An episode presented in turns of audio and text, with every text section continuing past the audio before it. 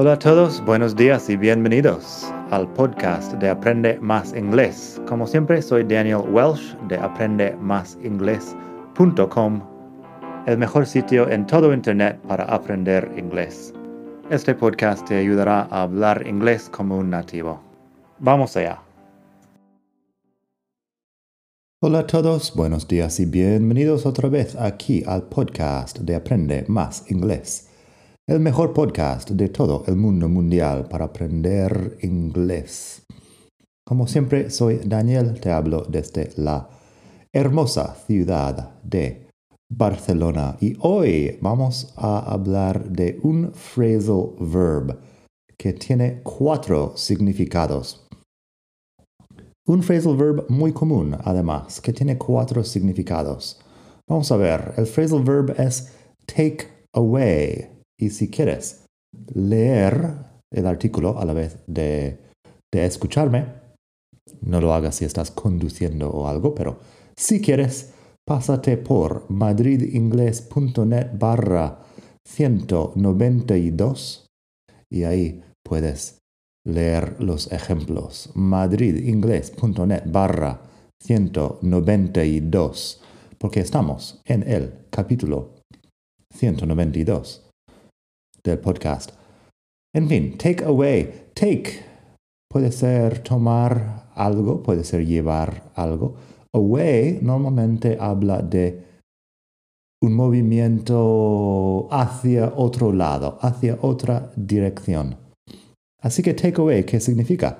Pues lo más obvio y lo más uh, usado es quitarle algo a alguien. Take something away from someone.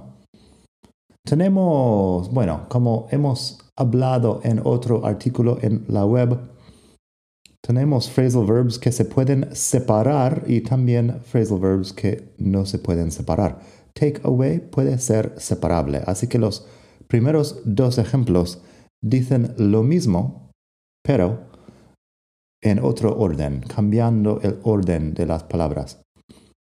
Así que My parents took away my mobile. They say I send too many texts. Mis padres me quitaron el móvil. Me dijeron que mando demasiados mensajes de texto. My parents took away my mobile.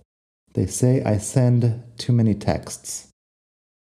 Así que eso es. My parents took away my mobile es sin separar porque tenemos take away junto y luego el complemento después.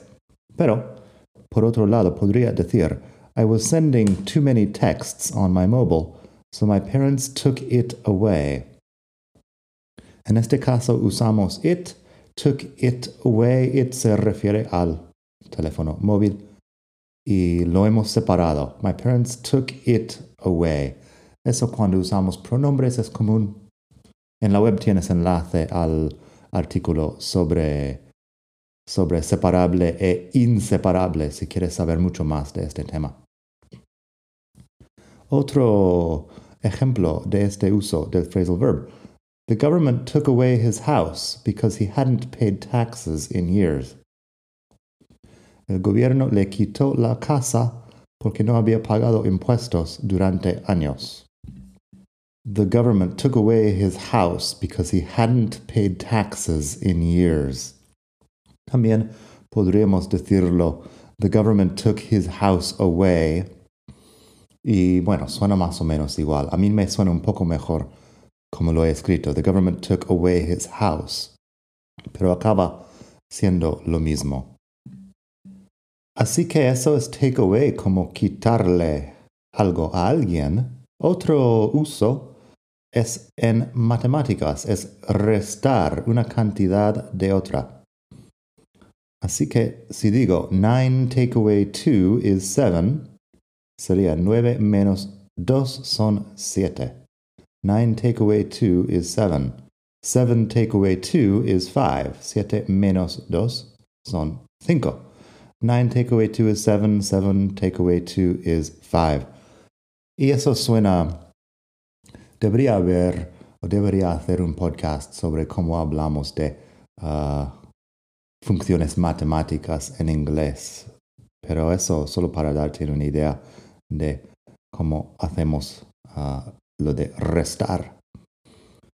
Así que 200 take away 50 is 150. 200 menos 50 son 150. 200 take away 50 is 150. Y eso es una forma bastante común de decirlo. Si quieres algo un poco más formal, también puedes decir minus. 9 minus 2 is 7, 7 minus 2 is 5. Y habrás notado que minus es bastante parecido a menos en español. Viene de la misma raíz. 9 minus 2 is 7. 7 minus 2 is 5. Así que take away or minus para restar algo. Tenemos take away, que es aprender algo. Si digo, the main thing I took away from that book is that you always have to be yourself. Estoy diciendo, lo, la cosa principal que saqué, que aprendí de aquel libro es que siempre tienes que ser tú mismo, creo que se dice. The main thing I took away from that book is that you always have to be yourself. Y en pregunta también, what did you take away from that course? ¿Qué has sacado o qué has aprendido en aquel curso? What did you take away from that course? También se puede decir a takeaway para lo que has aprendido, uh, juntando takeaway. Si digo, what was your biggest takeaway from that book? Es la cosa más grande que has aprendido. What was your biggest takeaway from that book? Así que eso es bastante sencillo. Take away lo sacas y lo llevas contigo. Por eso el significado, uh, bueno, con take away tiene su lógica. Por último, tenemos take away, que es comida para llevar. Eso es bastante común hoy en día. A takeaway es comida para llevar. Lo dices como sustantivo muchas veces, pero también es posible uh, usar el verbo. En todo caso, es lo mismo, es algo que llevas hacia otro sitio. Por eso, take away. Así que, do you want to get some Chinese takeaway tonight? ¿Quieres uh, pedir un, una comida china para llevar esta noche? Do you want to get some Chinese takeaway tonight? También, I don't like cooking, so I usually have a takeaway for dinner. No me gusta cocinar, así que normalmente mm, pido comida para llevar por la uh, cena, para la cena. I don't like cooking, so I usually have a takeaway for dinner.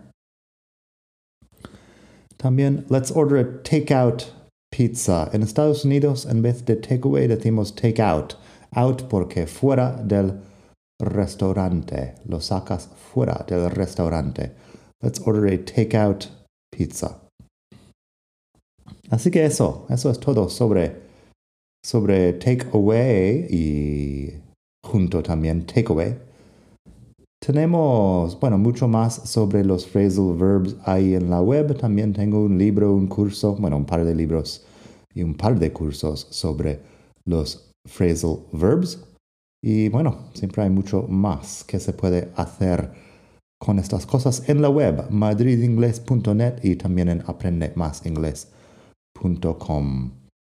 Así que nada, espero que te haya gustado esta lección y hasta la próxima desde la hermosa ciudad de Barcelona. Bye.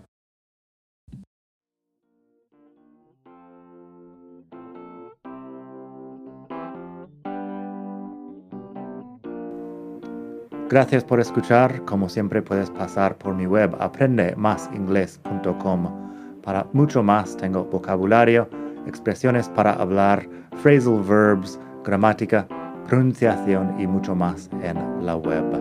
Nada más por hoy. Espero que pases un muy buen día. Hasta la próxima.